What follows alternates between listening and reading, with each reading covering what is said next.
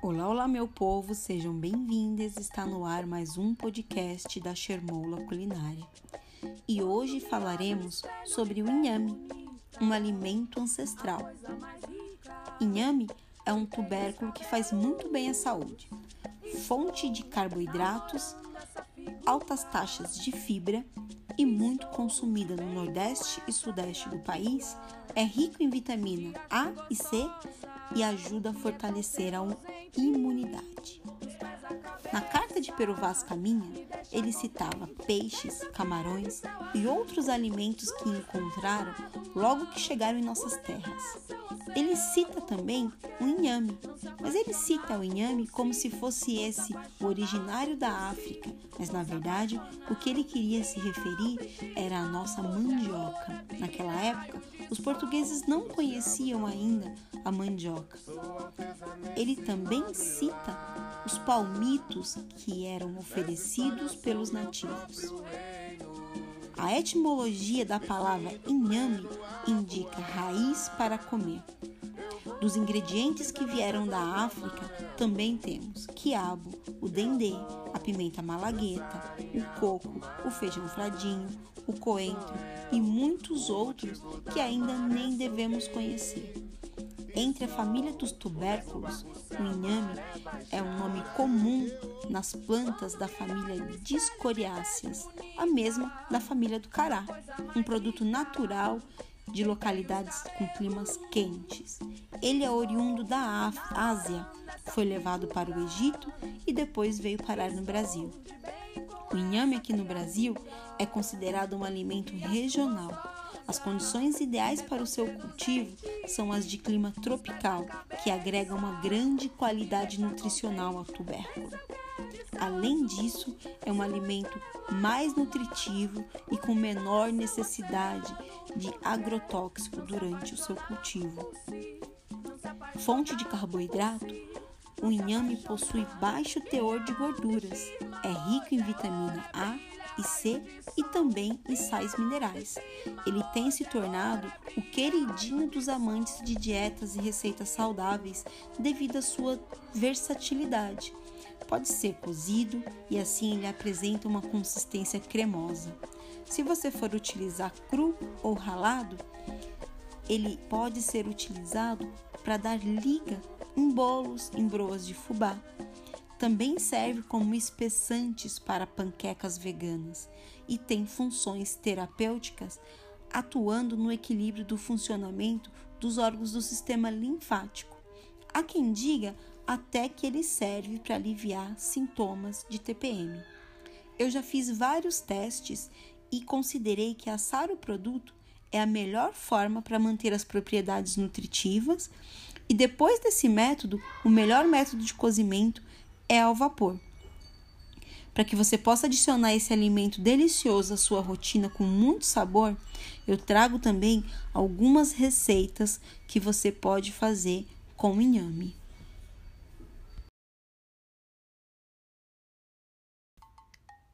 Das receitas mais populares e saborosas feitas com inhame, temos requeijão de inhame, chips, inhame ao murro, purê de inhame, nhoque de inhame, iogurte de inhame, que embora pareça um pouco estranho, é saborosíssimo, uma delícia, quibe, pão e por aí vai.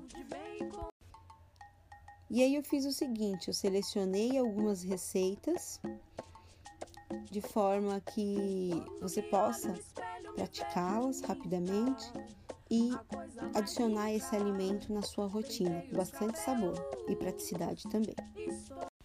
Hoje eu vou passar duas receitas. A primeira delas é o bolo de inhame e a segunda é o nhoque de inhame. São super rápidas e fáceis. Bolo de inhame, apesar de não ser muito comum, é bastante fácil de fazer e muitíssimo saboroso.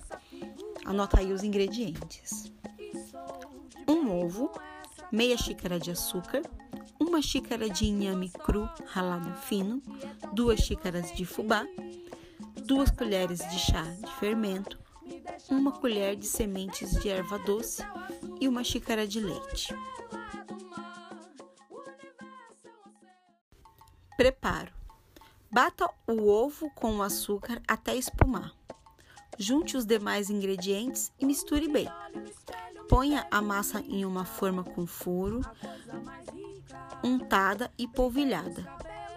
Leve para assar em forno médio por cerca de meia hora ou até dourar. Desenforme depois de morno. Para comer, use manteiga acompanhado de um café bem gostoso adoçado com rapadura. Essa receita do bolo de inhame é muito fácil de fazer, rápida e rende oito pedaços bastante generosos. Vamos à segunda receita: nhoque de inhame.